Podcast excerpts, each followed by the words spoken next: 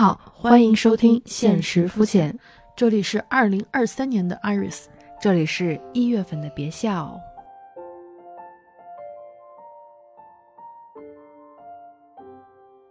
再见你，恍然如梦；再再回首，我心依旧。好久不见啊！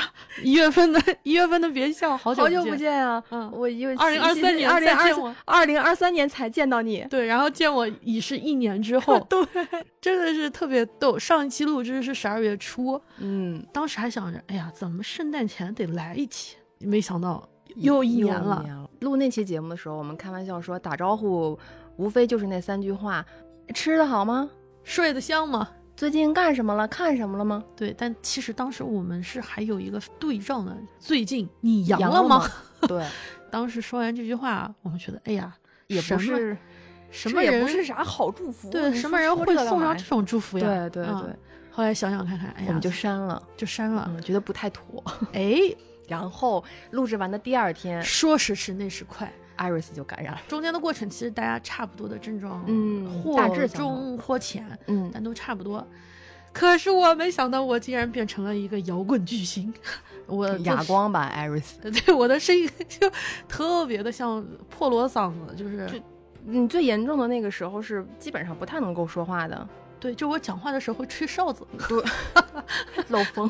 漏风。去医院看了，然后医生也说这个就比较新嘛，所以咽喉的这个问题一定要还是要重视一下。对对对，啊，我特别担心我的播客事业的春天就直接就是这个夏天和秋天都停留在冬，天了，对会不会我的就是从此播客以后我只能用 Google 用 AI 说话。对对对，哎呀，我当时心里想啊，不行不行，那还是得恢复好了再说。对，所以当时医生给你开了一个特别严格的保养嗓子的一个一个周期。我也是第一次看见如此高标准的保养喉咙的那个过程，就是让 Iris 两周嗯，不要说，之内每一天说话都不能超过三十分钟，然后吃饭要饮食要格外的小心，小心到就是他减肥都不这样，我都一年没吃过辣了，就真的那个饮食那个小心到又那什么。当时我就在微信上问了一句，我说：“那你还能吃什么呀？这个情况下，感觉都没有东西可以吃了。空气，爱的空气。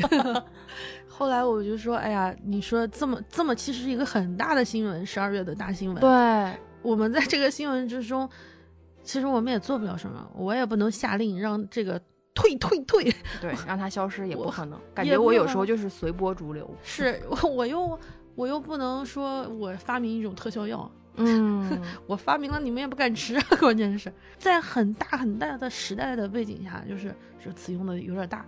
嗯，真正让我记忆特别深刻的，其实是两个人两两件就可能小事。小事，嗯一个是熟人，一个是陌生人。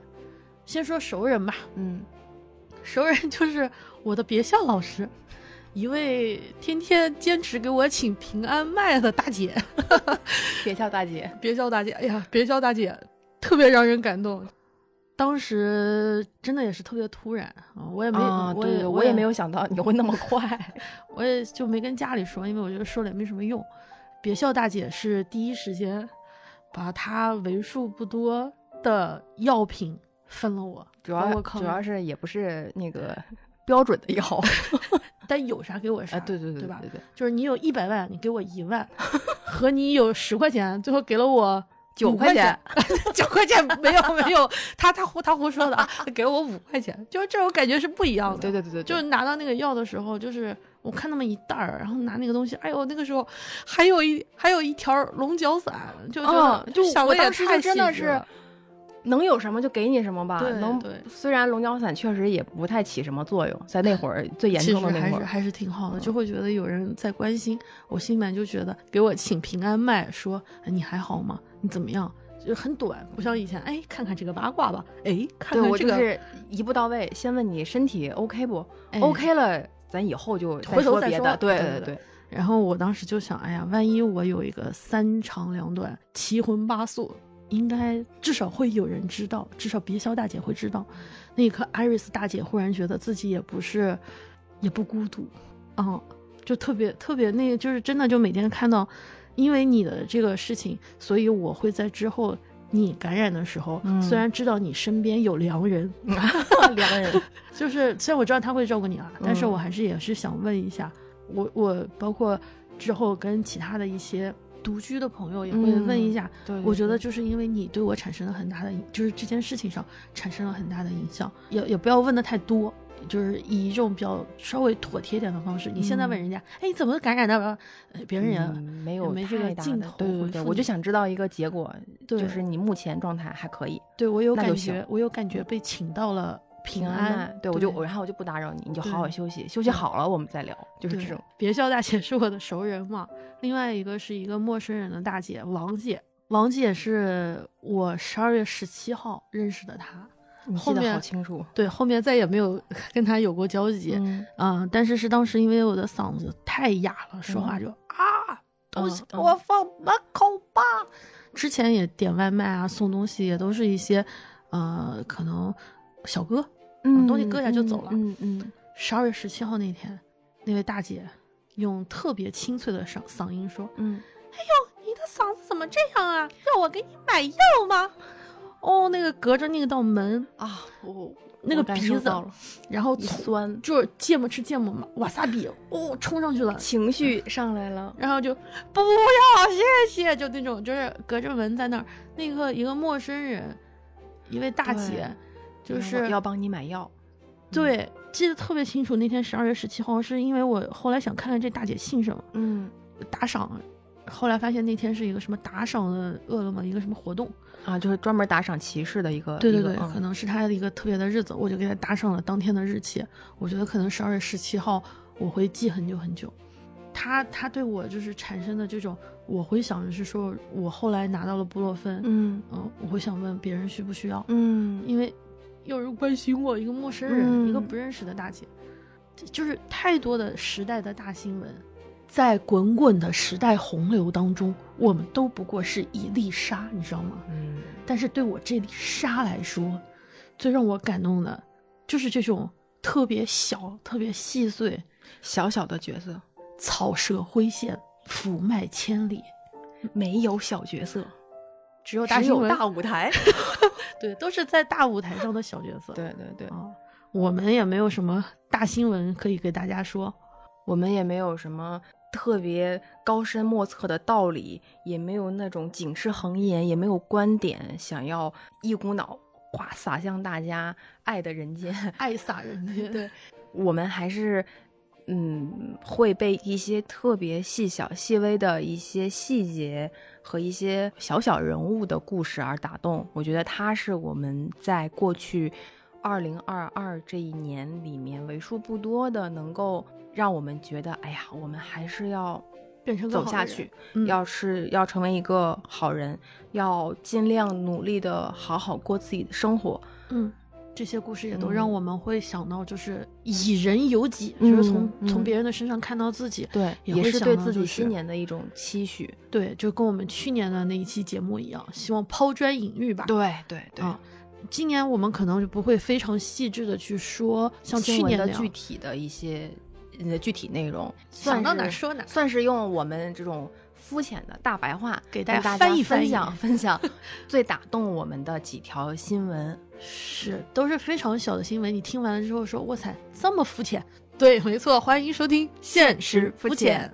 我呃，我们想先跟大家分享一这样一个故事，呃，有一个女孩儿，她来自我的老家，她的老家可不是在东北，在甘肃，那是一个来自呃甘肃甘肃定西的女孩儿，呃九六年的女孩儿，她大学毕业以后就回到了家乡，想要帮助当地的父老乡亲去售卖一些当地的农农产品，因为可能看当时的销量不是特别好，所以她呃开启了直播，啊、想要帮她的一些父老乡亲去。嗯多多的把这些货品卖一卖，但是在她直播的时候，她没有开美颜，她就是一个、嗯比较呃平时怎么样，对自己在直播的时候就是什么样子的人，他就是他的重点就是想把手里的东西卖出去。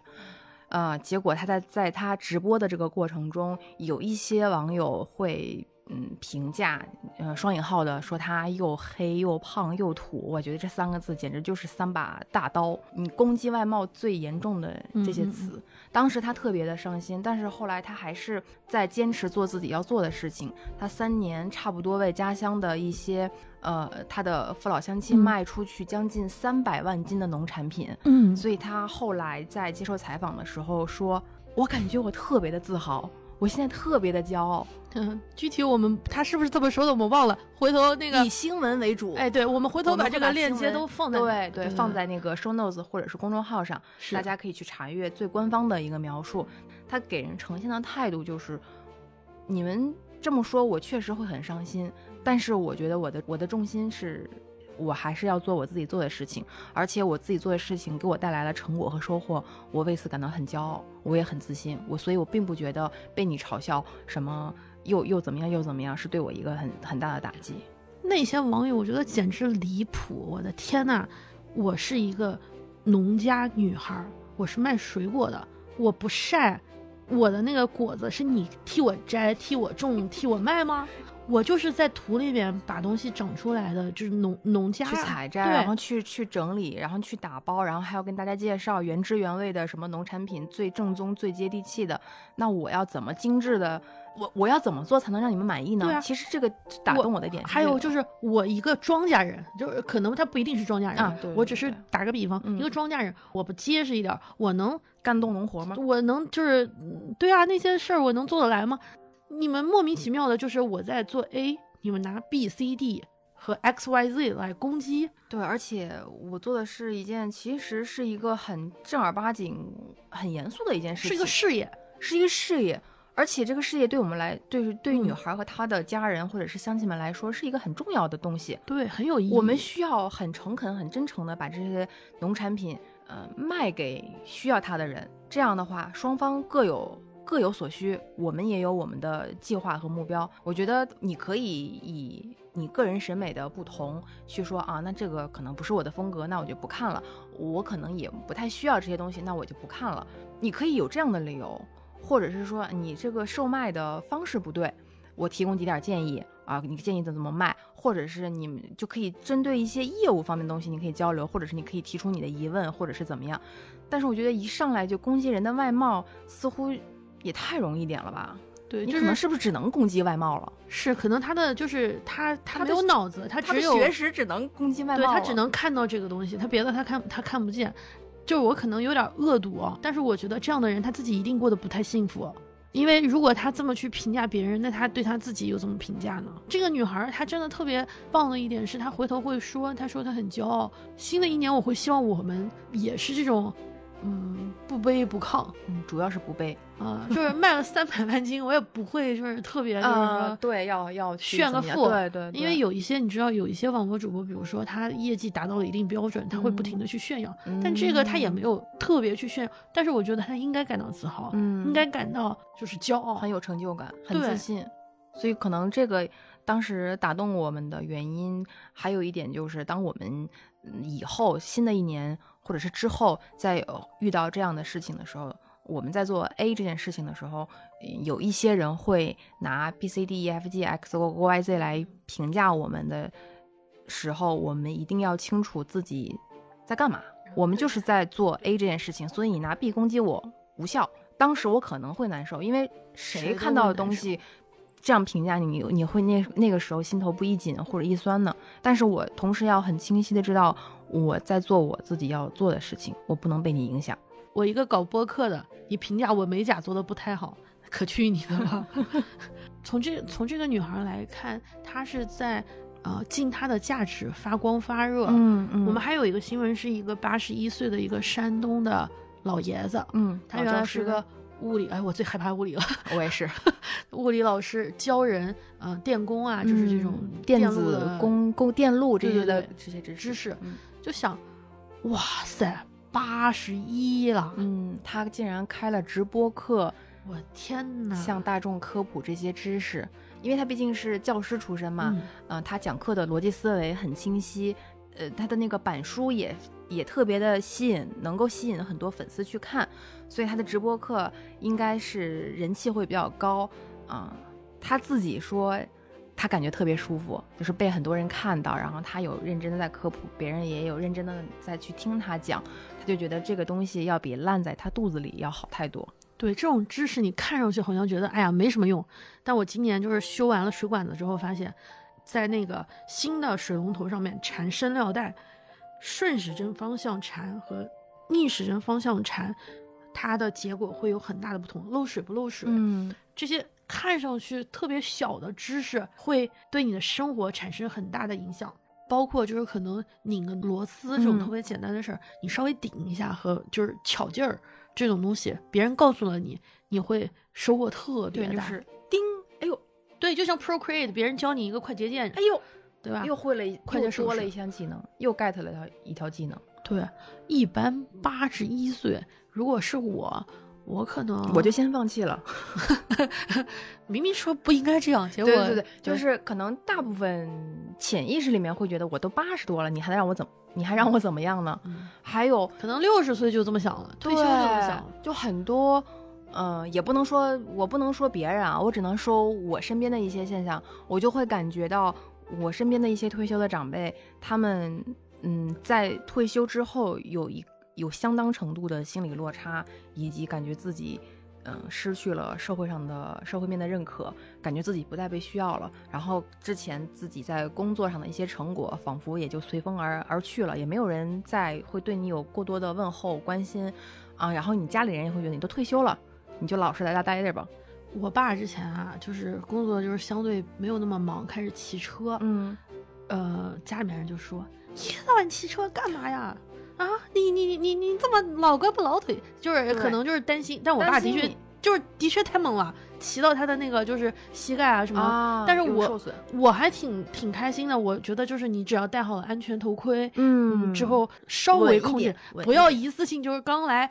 老同志就直接冲五十公里，就是我爸在听节目，他肯定在听。我希望就是他知道，但是后来他摔了一次，嗯摔的特别厉害，把手给摔出了一个，就是缠了一个绷带，就那种。家里面人就说：“哎呀，你看看你，我就说不能骑吧，啊，就你还鼓励他骑车。”我其实当时心里想的是，我觉得我爸骑车是件挺好的事儿，包括我爸现在开始打太极啊，嗯嗯嗯，我真的好希望他们，就包括就其他的家人，我也会希望他们能够找到一件他们愿意做的事情，不要因为这件事情可能会带来潜在的风险，就而完全抗拒它。因为你要学习新的东西，哎呀，你学不会的，哎呀，你打这个你其实你都这岁数了。造成各种风险，嗯。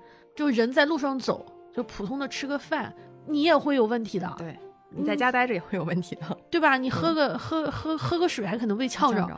我我真的看到那个新闻的时候，我就觉得，觉得他们能找到他们适从的一条路，不会无所适从，而会就适从。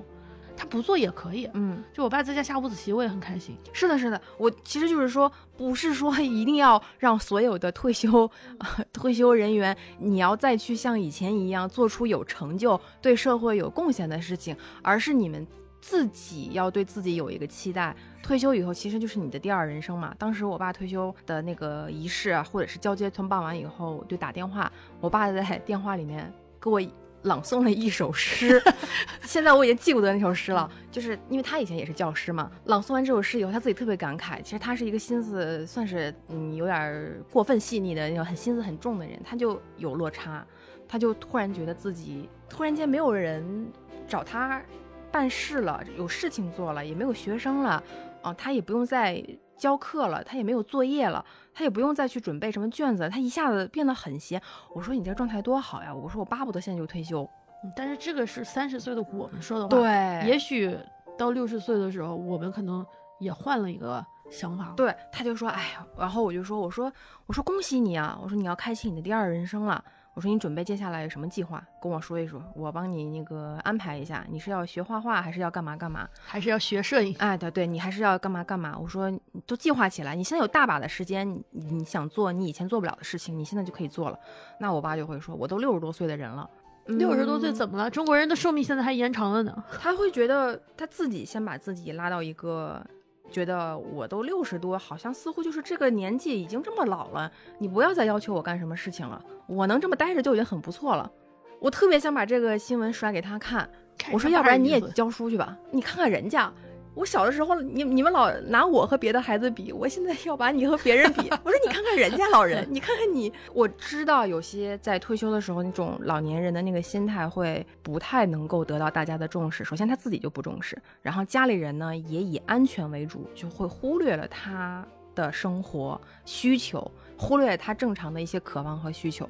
嗯，所以这条新闻很打动我啊！你不要先放弃自己。啊，家里人也尽量的以根据他的身体状况来定，尽量的多给他一些自由和探索。对，而且像他们这一辈的人，很很多人会有一个问题是，他们都觉得他们自己没有问题，但是事实上，他们其实我觉得他们心里也是全是问题。就你给把我说的话想少说的话说出来，你爸不听这节目是吧？我妈不听，所以我所以我敢说。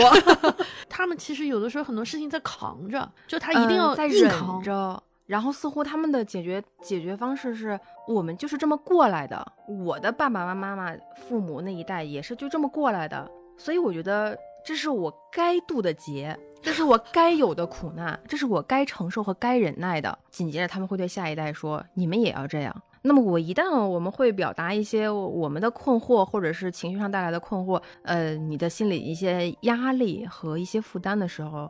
嗯，会有一些长辈就说矫情，嗯嗯，你事儿还是太少了，你还是太闲了，还是有一点就是嗯，就是这种问题的污名化，对对对，不被理解或或者是不尊重，也不太，主要主要是他们也不了解，也不太愿意了解，不愿意了解，甚至他们可能会觉得求助这件事情有一点嗯不好意思，有一点就是对坏的那种疾病，对对。不能说出口的，不能让别人知道的，尤其是不能让外人知道。嗯，就包括你之前感染的时候，可能大家说出来还总觉得自己，但是你会发现，当所有人都得了，忽然就觉得这件事情没什么了。而且你只有说出来了，你去求医了，你这个你知道怎么对症去解决它，嗯，你这个问题才能。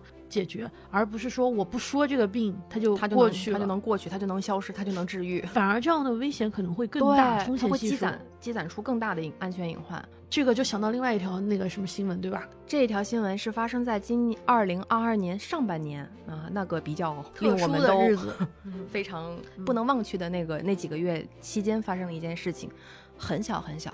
但是当时我看到它，我就立刻把它存了下来。是北京的某一条街道的社区，应该是居委会，以具体以新闻为准为准啊。大概就是那个街道啊，弄了一条志愿者的热线。这个志愿者热线呢，是专门服务心理咨询的。当时他们的初衷是在那几个月，大家肯定心里有很多不好受的地方，也有很多压抑的地方，尤其是儿童。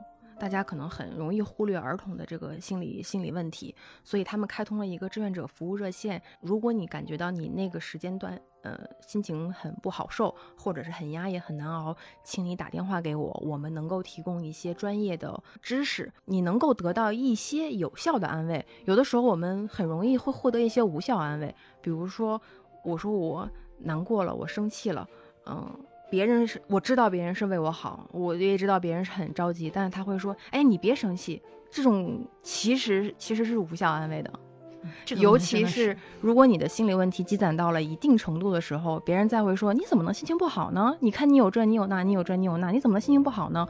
你心情好起来吧。”这个不是安慰人，或者是能够进行一个让他有向你倾诉欲望的一种方式。所以这个志愿者服务热线，它其实很很小很。它就发生在，呃，微博热搜北京地区的那个下面的最后面的一条被我看到了，它只能就是北京同城用户才能看到，而且这个街道其实我到现在都不知道在哪，我都不知道 在哪里，然后我之前也没有听说过，可能也没有多少人去咨询，但那个时候我一下子突然就好像反应过来一件事情一样，就是，哦，在上半年。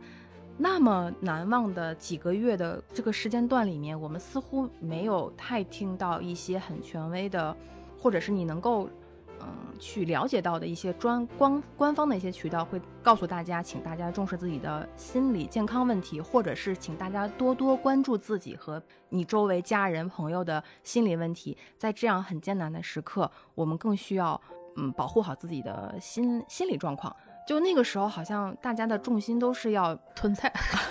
你一说我的心情或者是我的心理状况，似乎他们会觉得这个不重要，他们都觉得你就是想吃得饱，有东西就不可以了，你还要什么自行车呢？对你有吃的就不错了。大家呢很容易也会被这样的呃声音或者是态度。嗯，带走就觉得确实是自己的问题，确实是自己太矫情了，自己太娇气了，自己不够坚强。我们真的应该多多的去意识到心理健康这个问题。可能过去一年关于情绪的这个话题已经被人说烂了，什么情绪价值啊，什么情绪稳定。嗯，好多人都动不动就会说到亲密关系，动不动就会说到人与人相处的这个情绪价值稳定的人会才有怎么怎么样啊。然后有的人一听啊，你这个又是流量话题啊，或者是怎么样。但是如果你真的只是嘴上说一说，然后你并没有什么改变或者是变化，或者是一些具体的措施的话，那我之后还是要继续说，要多关注心理问题。你有很多你现实中的困惑。包括你家里人的一些家庭状况，其实很多都是心理问题。是你至少能够知道答案，知道这个现象为什么会发生，你才有可能去有机会去解决它，或者是告诉自己有答案。你你是能解决，还是你能够逃离？通过一种就是呃合力的方式，一种慢慢的就是它它它不是应该是一刀切的方式，而是应该是一个细水长流。它有了之后，你可以持续的去改善自己的。对对对，就说这个，我想想到那个之前不是有一个十六岁的小女孩，嗯，她好像是父母应该是家人不在了，她独居，然后又因为那个当时的风控导致她失业，后来她偷了邻居的外卖，被拍下来了。其实。邻居可以报警嘛？对，十六岁也需要承担十六岁的责任，但邻居们没有就是报警，而是在了解了情况之后，决定对他进行一些资助。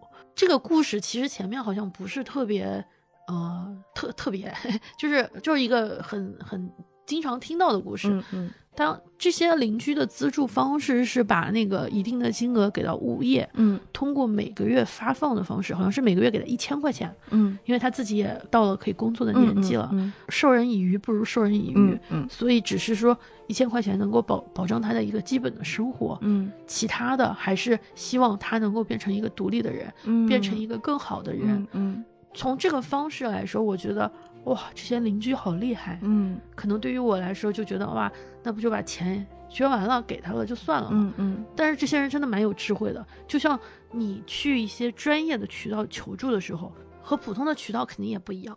他们不仅是在做一个帮助人的事情，我觉得是他们有为人谋长远，保留了他的那种尊严嘛。嗯。就尊严这件事情本身也是一个相对的概念，嗯，对吧？对，有的时候会觉得，哇，尊严要它干嘛？面子又不能当饭吃，对对，就要厚脸该抛弃掉就要抛弃掉。是，但有的时候又会只有特定的一个人群的人，才能有那种敏感、那种觉醒、共情，差不多是那种感觉。是你才会想去帮助，或者是希望被帮助，或者想去帮助别人。对对对。说到这个，之前有一条新闻是湖南的某一所高校车祸造成了两人受伤，其中一名女生是当时是穿着黑裙子，然后你你受伤以后躺在地上，肯定是衣冠不整，或许可能就已经衣服已经有暴露的那种状况。当时正好赶上学校军训啊，军训中有一个穿迷彩服的女孩，很果断的就把外套脱下来盖到了她的身上，这个可能。我印象中，当时是有监控或者是视频拍下来，视频拍到了，拍下来这一幕。她这个女孩，她脱完了她的那个迷彩衣之后，其实她也只有内衣，就是因为当时在军训嘛，只穿着那样的。对，也是夏天。就是我们知道受伤的女孩，因为她她她盖上了衣服，她得到了尊重，对吧？嗯。同样，这个把自己外套脱下来给这个受伤的女孩披上的人，是怕她衣冠不整。我把我的衣服献出来给你，而可能我不符合标准上的衣冠，就是整整整齐，对对整齐。但我觉得这女孩真的是，她太有这种同性之间，可能相对而言，呃，女性很容易更容易就是遭受一些这样的事情。对，就包括今年之前，就是很多人就觉得高铁上不卖卫生巾这件事情有多大？这件事情真的很严重。我之前也经历过，你五六个小时，对不对？你有时候在赶行程的时候忘记了，你就非常需要有这样的一个东西。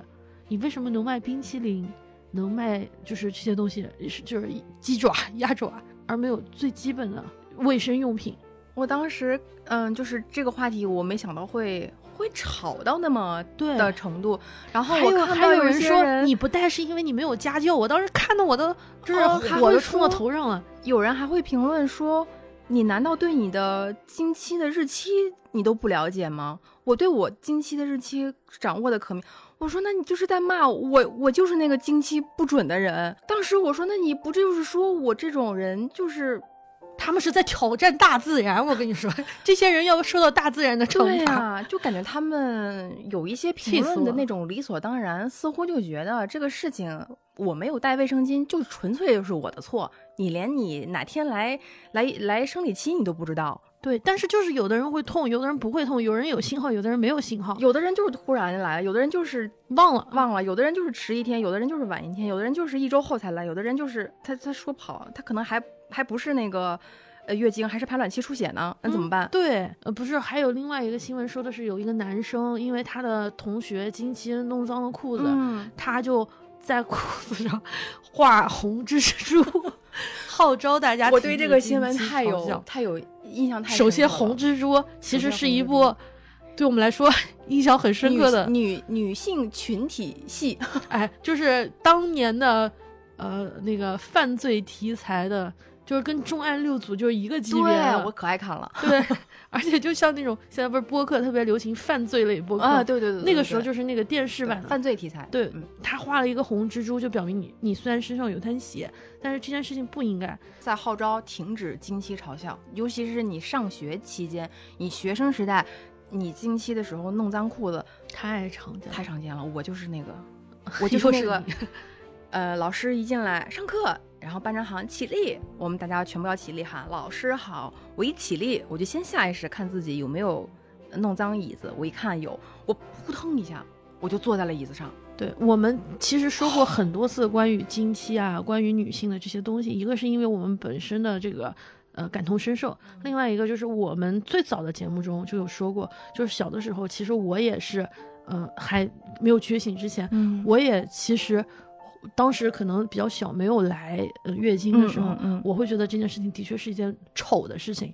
我不能让别人知道你来月经了。对我就当时也嘲笑过，嗯嗯 就是别的女生，就就觉得小的时候你怎么那么成熟？然后我们的同学骂他，男同学骂他是扫把星的时候，我还在旁边有一种嗯，会我会有异样的眼光。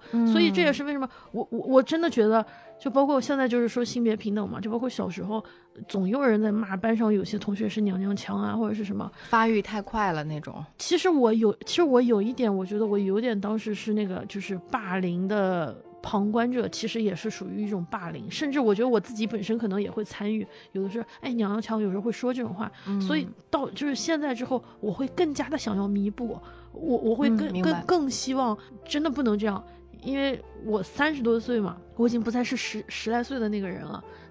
我，但是我现在回头看，我会觉得我那个时候真的是做的特别不好，我会特别希望就是我当时能做好点儿，但我做不到了，所以我会想一遍一遍的告诉自己你长大不能这样了，。那可你不，那可你是不各种意义上的长大了。嗯，首先就是人的那个观点，我会有点，我会有点内疚、愧疚，想要弥补一些我事情。我。我那个时候应该就是非常，嗯，传统的那种想法，就是我我来那个了，对，都不敢不好意思说。然后卫生巾要藏起来，然后上学的时候，但是我我其实那个时候就已经很坦然，是为什么？因为我在上学生时代，呃，痛经就很严重，所以导 导致全班同学都知道，有些有些男生还会事先提醒我 说。你下个月是不是快了？你提早这儿准备穿暖和一点。然后当我坐在椅子上，我的嗯椅子上已经都是、呃已经都渗下去的时候，我真的就是抱着椅子，然后我的朋友就把衣服围在我身上，就那样去班主任的办公室请假。我说我得回趟家，我当时就真的因为已经到那个程度了，我没有办法再隐瞒说我是因为身体不舒服，或者是我是因为家里有事儿，我得请个假，我就直接就感觉豁出去了，和现在我很坦然的跟别人说我在生理期，我在来月经是不一样的。那个时候我感觉就是自己没有尊严了，要把这么隐私的事情还要向我的男班主任说。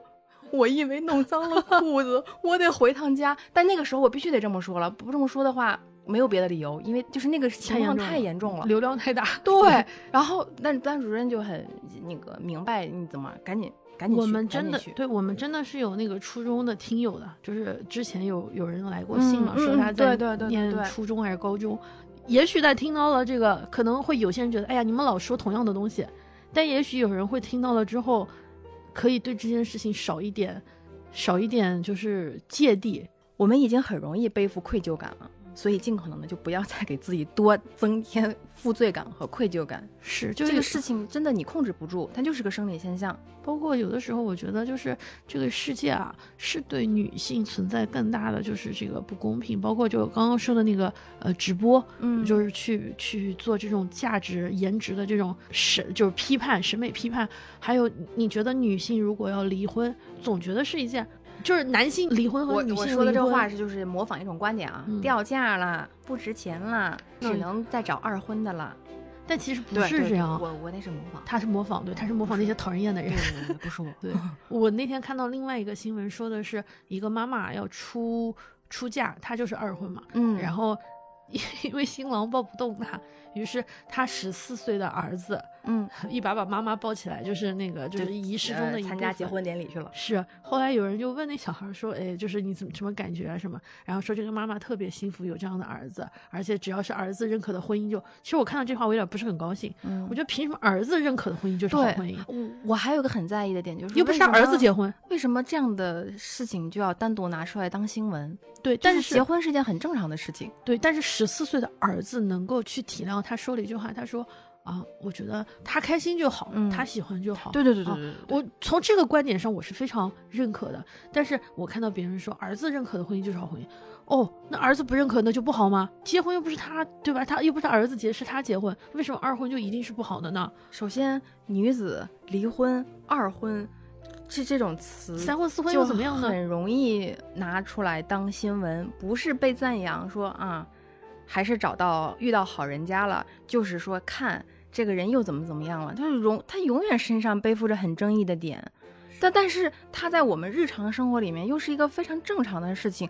我上一段婚姻，嗯，不管是和平结束的还是不不太顺利的结束了，那可能只是代表我上一段的感情就告告就此告别了。我还是有，我当然有权利继续追求我，我还要继续爱别人。我没准我遇到了更适合我的人，那我就跟他在一起。我没有遇到，我自己一个人也挺好，那我就一个人在一块儿。这个本不应该是拿做当做新闻被人批判或者是评评价的。总是会有两种声音，我觉得这件事情是正常的，因为不可能所有的想法都统一。那是一种特别可怕的事情。如果大家只想只想一个，那这样这个世界就不会有违法犯罪的事情了。是的，是的，也不会有任何的创新了。对，不然的话，你看这新闻为什么又被咱俩我说着不能当新闻，结果咱俩还是把它给。咱俩越说越激激动。之前还不还有另外一个新闻，就是那个外卖的妈妈，嗯，呃，什么有一个人去采访她说，啊，你为什么要做外卖？因为她觉得女性做外卖比较辛苦啊什么的。然后她说，因为我要养我的孩子。你哪一年的？我我我二十一岁。啊，你二十一岁你就有孩子了，你还送外卖？哦，你活得好苦啊！嗯，来说说你的故事。结果那个女孩就说。呃，他可能十几岁的时候就是没有注册的那种呃形式，就可能农村的习俗，可能就嗯介绍了人结了婚，这不是法律上认可的婚姻，但是也生了孩子，结果因为生的是女儿，后来那个丈夫也去世了啊，意外去世，他就因为不是儿子，所以被赶走了。嗯。没有得到认可，对他是一个江西，可能当地的每个地方风俗不一样，不是说只有江西这样，嗯，我们安徽也有这种情况，嗯，后来他就一个人去了安徽打工送外卖，为什么我一定要说地方？因为在当地啊，就安徽安庆啊这种地方，一个月挣万把块钱是非常好的收入，他他可能跟呃北上广的你想着坐办公室的白领可能不太一样。在当地的物价也不太一样，他工作很辛苦，但他也挣了一些钱。呃，我看到也是很多评论，有人说“为母则刚”，我就好气哦。为什么为母就一定要刚？为什么母亲就不能有她脆弱的时候，她一定要刚起来？为什么母亲一定是柔弱的、居家的那种？伟大的形象。对，但是那个女孩后来在快要结束的时候，街访的那个男的那个就是，嗯，主持人就是街访的那个人，他想给他几百块钱，因为我们老家就有那种习俗，会塞几百块钱，就是给人家孩子买点吃的，啊。就问候一下，对，嗯会有这嗯种想法。女孩说不需要，她说我现在自己能挣钱啊，你这个钱我不能要，我自己可能经历了一些什么，但是我有，我可以养养好我的孩子，我工作可能是辛苦，怎么不辛苦呢？但是我能养好我的孩子，我会给我孩子尽可能的给他。就很多不同的声音，有人说：“哎，这个人怎么这么傻？呃，他怎么怎么那个时候就结婚了？而且你现在做的也是体力工作嘛，你这个东西能持久吗？”还有人说：“啊、去找她婆婆，去找律师，呃，去那个什么什么，把他儿子之前的那个什么身家产什么分一分，什么什么，就说了很多很多的。我我看到了有很多不同的观点，就是就对他的这个评判，你但凡想一下，如果换成了一个男性，如果是二十一岁的父亲送外卖。带着自己单身的孩子，好像也许就不会有这种，不会有人说为父则刚嘛，嗯，对，也不会有人说啊，你竟然被歧视，因为你带了一个女儿，对不对？所以他这种东西真的是存在的，这种东西真的是逃不掉的，是身边的。他可能就这就是压在我们身上的一些很沉重的东西，他可能只是在某一个人身上呈现出他是这样的一种生活状态，可能是同样的那种感觉换到我们身上，可能他会是别不不同的一种形式压在我们身上。嗯，这个这个事情也告诉我，可能有的时候，比如说我想给别人两百块钱这件事情哈，当别人不需要的时候啊，我觉得也应该尊重。我觉得就是这种妈妈啊，呃，包括可能有一些父亲啊，呃，妻子啊，丈夫啊，所有的这种种种的身份，单亲、离异，啊、失独，对，形象上可能看上去不是呃特别特别好，就总觉得他们是残缺的。嗯嗯，他们其实也有他们自己弥补自己的方式。对。我还是挺相信，可能还是会有第二次机会的，不要你这否定，个你这个说法特别好，对吧？不嗯，不不不能否定我还有更多的可能。对你八十一岁大爷也有，对，就是不要轻易的，嗯，怎么？首先是先别轻易对自己失望，也别太对嗯别人失望，你还是要掌握好自己的一，嗯，怎么怎么说？就不能太自怨自艾，沉浸在自己可能在起点上面。但何必慕强呢？他又不会分我，不是说吗？他有十万，他给我一百块钱有啥用？人家是有十块给我五块，我我才你九块了。就对吧？是我觉得，嗯，就关于第二次机会，就是给自己第二次机会，其实也算是一种自救的这种方式的时候，我想到，迄今为止，我觉得二零二二年最打动我的一条新闻，它可能都没有上，嗯，如果按微博热搜来说的话，它它可能都没有上到微博热搜上面有一个位置。其实是我在逛 B 站的时候。有一个 UP 主，他做了一个图文的视频发在上面。其实他是主要他是混混贴吧的，他就把他他在贴吧遇到了一件故事分享到了 B 站上面。因为他们是属于一些某一些某一类游戏的玩家吧，所以他们有一些啊、收集周边或者是制作周边的一些兴趣爱好，同时呢也会有一些专业的人，他会去做一些周边或者是游戏人物、游戏场景的一些呃模型渲染或者是 3D 打印的那一套东西。他之前有一个老店主，他是长长光顾的店主。是一个男孩主营的，他就主营一些游戏相关类型的这种周边的制作，什么很专业的那些术语，做做渲染、做 3D 打印、做模型。当这个就是这个 UP 主他在去跟店主沟通的时候，发现他好像具体以新闻为主，应该是他发现有一些东西没有及时的发给他，或者是制作过程有一些。耽搁了，或者是暂停了，他就想去问一下这到底是怎么回事的时候，才发现那个店主本人啊、呃去世了。这个店铺呢，现在是由他的妈妈在呃帮忙照顾。当时他们这一帮经常光顾这家店的这些玩家就说，那可能这家店可能就不做了。结果没想到他妈妈写了一个非常详细的文章来解释这个事情，是他儿子之前就患有一种罕见病，嗯，已经病很久了，但是可能最后还是没有得到，没有机会了，嗯，最后去世，然后遗体还有一些都已经捐献了。他在整理这些东西的时候，发现他儿子还有一家这样的店铺。他刚开始的时候也觉得要不要就关了，但是后来他觉得这个店铺是他儿子的一个心血，而且他儿子的。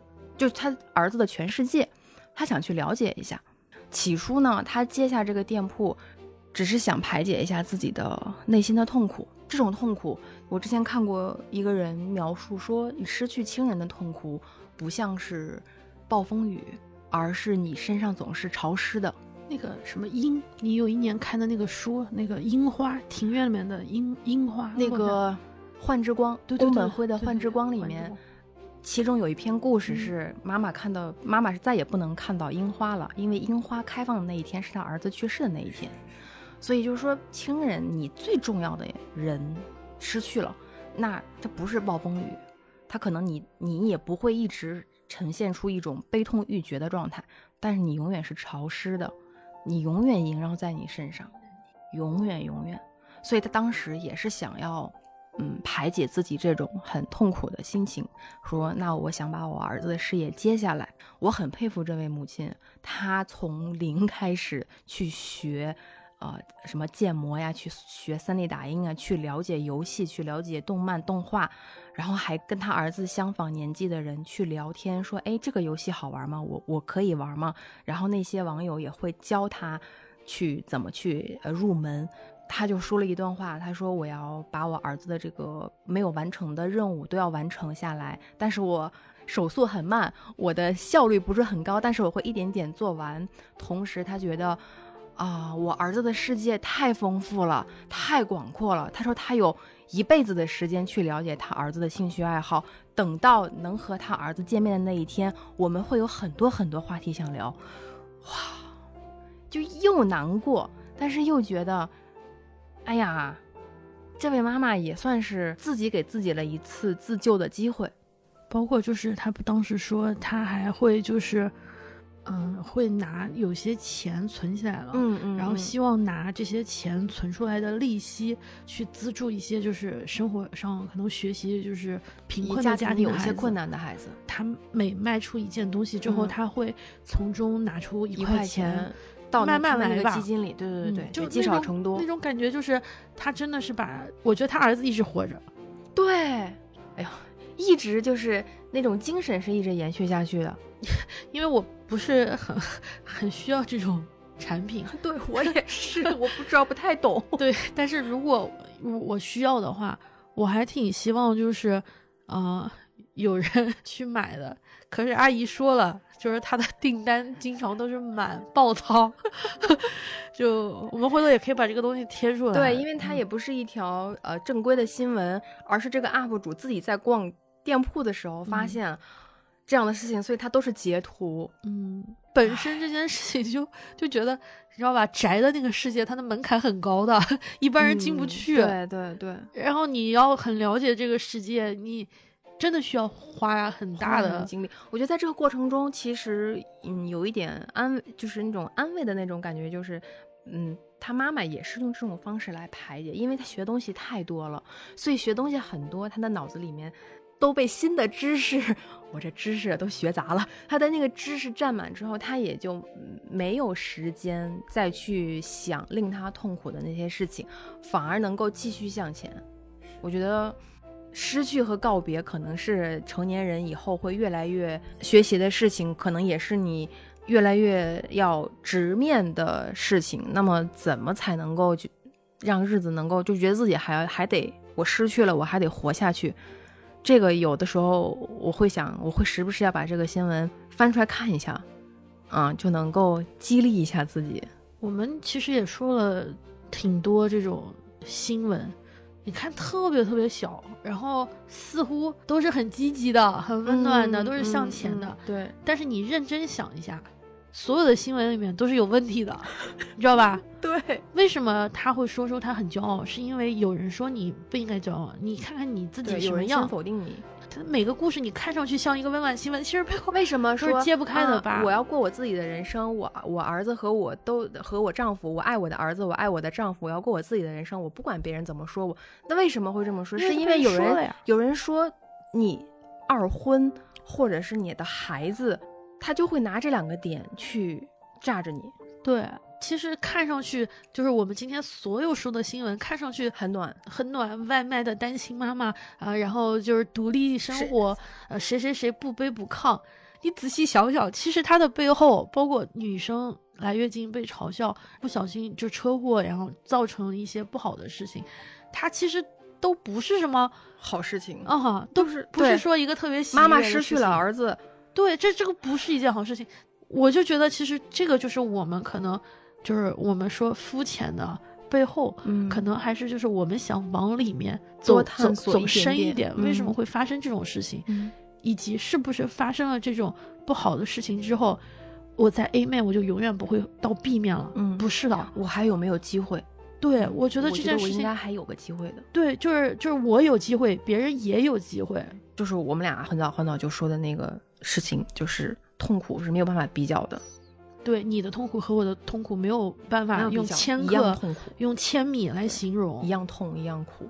对，但是如果我们可以往好的方向，就是我们同一同一条路往、嗯往一个可能稍微就是适从一些的方向走，就也不在乎谁谁快谁慢。我们安徽啊，我们合肥有一个老母子，嗯，就是这个说的感觉好像我们接了老母子的老乡子的广告，但不是啊。到从飞腾到飞思买了老母子啊，不是啊，不是不是广告啊，这个听起来好像做广告啊，就老乡鸡。就是、我听说过，对，因为我老点外卖，有的时候想支持一下家乡的产业，我老看他们微博，有时候他们有一次更新了一个那个。好像是南京店跟嗯武汉店嗯出现了一些问题，然后什么有哦食材过期了几天，有什么清洁，反正就是有一些问题。卫卫生问题，哎，他就把自己的东西都爆出来了，然后他就说啊，我们有问题，我们要自查自救，这几个店要怎么样？当时我心里面有种感觉，我觉得就是作为一个家乡品牌哈，我会嗯觉得是说，其实我有预设，就是餐餐厅啊，我觉得再好的餐厅它都有风险。都有什么食品风险、管理风险、运营风险，嗯，外卖中间的过程之中的运运送的风险，没有食物是百分之百一定是绝对安全和怎么样的。米其林三星也有可能把人吃出一些问题来，对吧？很多时候都是我们的一种心理心理暗示或者怎么样，我就会想，只要我看不见，对，但是呢，他他他让我很那什么的一点是，我觉得，嗯、很很难得的是，他能把自己的瑕疵说出来。嗯，我觉得嗯也许真正的大的瑕疵他可能没说，就是如果从腹黑一点的角度来说，嗯老关键烧子老烧子不要告我啊！关键点没有说出来，也许也许就是从腹黑的角度，也许未来他会有更大的其他的问题，也有可能。我我不敢说，但是我觉得你的瑕疵你要去承认，说真话天塌不下来。嗯，这不是一个炸弹，因为这件事情反而让我会觉得，我那天中午就就又点了一份就点了一份外卖，我会觉得你，会觉得是不是还有点诚意？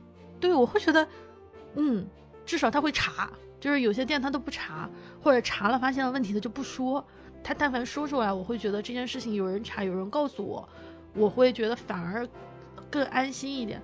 我不知道他是不是真的是像他表现出来这么好，只有什么食材过期了一两天，嗯然后都爆出来小问题，因为嗯我个人 有的时候觉得，我有时候买的东西啊，盒马的东西，比如说嗯本来是哪天过期，结果我忘了，过了几天，其实我还 照样吃了，我好像觉得我也没有什么太大问题。嗯但是呃可能对于他作为一个餐馆，又是另外一个要求，我也不知道他以后会不会出事儿。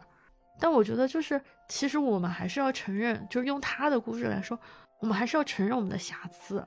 嗯，我俩性格的缺陷也也不少，哎，是的，特别多对，嗯，我们可能也有很多解决不了的问题，很多局限性，就基本上就表现出来的这一面，已经是尽最大的能力控制了。对，仍然会有人觉得有问题。对对对对依然会有人觉得有问题呃，，性格的缺陷肯定都有。嗯，就像二零二二年的这些新闻，反正我我往好的方向走吧。对呀、我我这两天我逢人就说，人活着就是图个心态好，嗯，就是拼个心态。我觉得我一直在琢磨这句话，其实这话不是我自己说的，也是我我忘了我在逛哪个网上冲浪的时候你这，个听起来特别像中老年啊，在那个微信群里面，人拼的就是心态。但我那个还真不是中老年群说的，我忘了是不是豆瓣就是 B 站，嗯有人在评论里面那么说，我就一直在琢磨那个话，甚至有一天我把这个话我我把这句话读出来了。我说说他他原话我忘了是什么，反正就是大概意思就是你你你能活下去，其实就是你取决于你的心态好，或者是你你自己要对自己有一个好的预设和一个期待，你才能够活下去。是我经常不说我们年纪稍长一点嘛，有一些比较年轻的那个，我有的同事比我年纪可能小个八九岁，嗯嗯嗯，可是我们是同事，然后我嗯就心里面想，哎呀，怎么年轻真好，比我年轻这么多。嗯嗯嗯，那天，然后我忽然想了一下，但我可以活得比他久啊。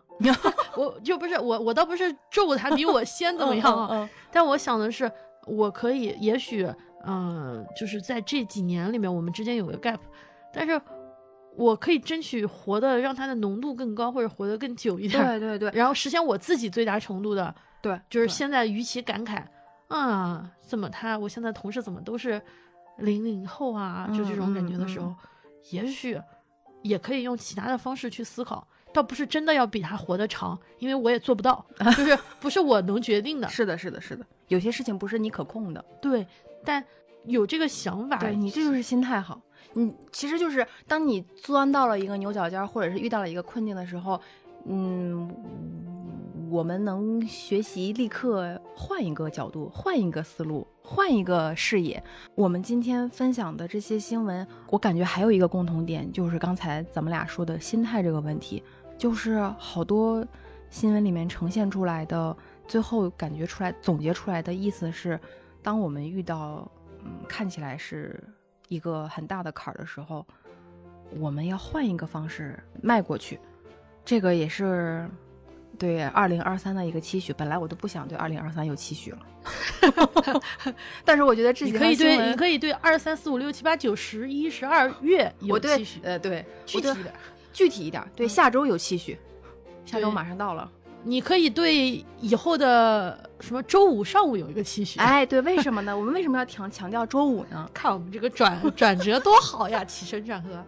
好，那我们也正好是在二零二三年这一期告诉大家一下，之前我们的更新时间啊，嗯、一般是夜里的十二点，然后微信是周二晚上二十二点二十二分也。不知道大家注意到这个数字糖，日鸡糖。对，其实我们当时是为了凑一个二零二二年二月二十二日周二二十二点二十二分，这个这种莫名其妙的彩蛋。真的是但是不是这一天也过去了吗？我们也到踏上新的征程了。嗯深夜更新的好处是我们晚上有足够的时间去修修补补，越夜越精神。对，两个熬夜人士。但问题就是也会耽耽误大家的休息。嗯、有的朋友会特意的等待，我们自己也是那种啊，发完了看看谁说了啥。对，反而我反而我每天周二凌晨都睡不早，也睡不踏实，对我就不停的得刷一刷。哦，啊，这个基调稳了，那就行，那我再去睡。要不会回头说错啥了吧？对，别第二天打开手机消息一看啊，完了。对 对，就就我们也有这样的主要是我们心态的问题。对对对心态问题，所以我们就想着是说，不然就早点更新呢。我们就决定美妙的周五上午更新。为什么呢？为什么？因为周五是我一周中最最喜欢的一天，它的到来就说明我后面还有可能有两天假期在等着我。是，所以以后的隔一周的周五，有的时候可能是隔月，我们没有别的惊喜哦，我们还是双周更。有可能还是月更。周五的上午七点我们更新，对，我们也想的是周五一早上上班，对呃刷牙准备上班的那个清晨，啊，我们更新了一期比较轻松的节目，陪你通勤的路上听一听。正好听完呢，啊，周五抓紧忙完，大家可能还有个周六或者是周日的休息日，久而久之的就能把周末 和现实肤浅画轻上钩。松的轻松的期待，对轻松的期待，，对，一想到呀，现实不想要更新了，哎呦，周五了。马上就要周我要末了，放假了，抱周末的大腿，对，这你看，你看，这这好处多多，双赢。对，好，这也就是我们二零二三年的一个小变化。当然，这是这一期开始我们就周五啊。对，我们第二条消消息比较重磅啊，嗯，一年一度的呃情人，是你确定我们是喜剧吗？一年一度悲剧大赛要来了啊！就是今年我们的情人节特辑要来了，要来到了。我们的主题是初恋。因为上期我们聊的是年终的什么书影音盘点嘛，有有听友就在留言里面说，我我想听你们两个人聊一聊日剧初恋。First love，我们听人话吃饱饭，哎，我们是最听听友最最听话的，我们就决定正好借这个主题，我们正好也正好赶下个月正好也赶上情人节了，也是我们一年一度的保留节目，所以我们就想聊一聊初恋，主要是那剧吧。我还真挺喜欢那剧的，除了故事以外，嗯，这蓝色跟我们也很像哈。对，它的蓝色太，它的蓝色元素太多了，以及它的那个细节处理真的是太戳我了。就是除了故事以外，呃，喜欢初恋，喜欢 First Love 这部剧的，呃，听友请攻击他。先给大家道个歉，就是这个故事啊，确实不太怎么，不太怎么能戳动我，不是你的这个，不是我的菜。但是除了这个故事本身以外的任何。对我都很喜欢，所以才值得呢。佐藤健你也喜欢吗？嗯，好。初恋特别好，是因为它一个方面是有点甜，但另外一个方面又有点一生一世悲剧大赛，对 B E 扯上关系的。嗯嗯，而且就是它有可能是，呃，初恋有可能是你第一次心动的感觉的那个对象，对，也有可能是第一个。真正就是跟你确定关系、确定关系的人，或者是可能是你已经有过兜兜转转，遇到过几个人有段关系，然后后之后你后知后觉才发现某一个人才是你的初恋，都可以。我们的这个初恋范围特别的广，大家千万不要听到“初恋”两个字就说怎么这么俗啊？不不是。你可以让他不俗，你可以定义你的初恋是什么？你恋什么都行，我们很好说话的。你你觉得他是初恋，那他就是。请在你觉得安全和舒服的前提下给我们来信。我们会根据就是到时候节目的具体的情况选择性放送。我怕故事来的太多，我读不完。我怕我心里面长满了柠檬 lemon tree 柠檬树，酸酸倒了，甜齁了，苦瓜了。是的，呃，你可以将故事和它的周边，就比如说你可能有想分享的照片，或者是只想告诉我们两个人的音频、视频、图片，一并投稿到微博的。私信啊，就是私信到微博后台，或者是发到公众号“现实肤浅”的后台。嗯，当然，我们更推荐你发到邮箱，这个就邮箱的地址是 knowing less and less at ye dot net。我们回头贴出来，音频我也没有办法展示，它就打在屏幕上。我们在收到后会给你回复。呃，来信中也希望你能够列出你的 ID，就比如说青年路宇宇多天光。也可以，朝阳区郭富城之类的这种都可以啊。截止日期为二月四日晚十八点前。哎，给我们整理整理，然后我们也就是提前准备准备，宜早不宜迟。对对，不要再就是那个，你不要在二月十四号晚上七点还给我发，那我万一漏掉了，那不是万一，那是肯定会漏掉，会漏掉哦，我就会漏掉哦。那谢谢大家的收听，谢谢大家等我们这么久。还谢啥呢？谢谢大家，谢谢大家吧，谢谢大家，那就祝大家身体健康吧，别的我也不祝了。春春节不快到了吗？呃啊，对，给大家拜个早年，给大哥大姐、小哥小妹，给您拜年啦！咚咚咚咚咚咚咚咚咚咚，嘿嘿，咚咚咚咚咚咚咚咚咚，嘿嘿嘿。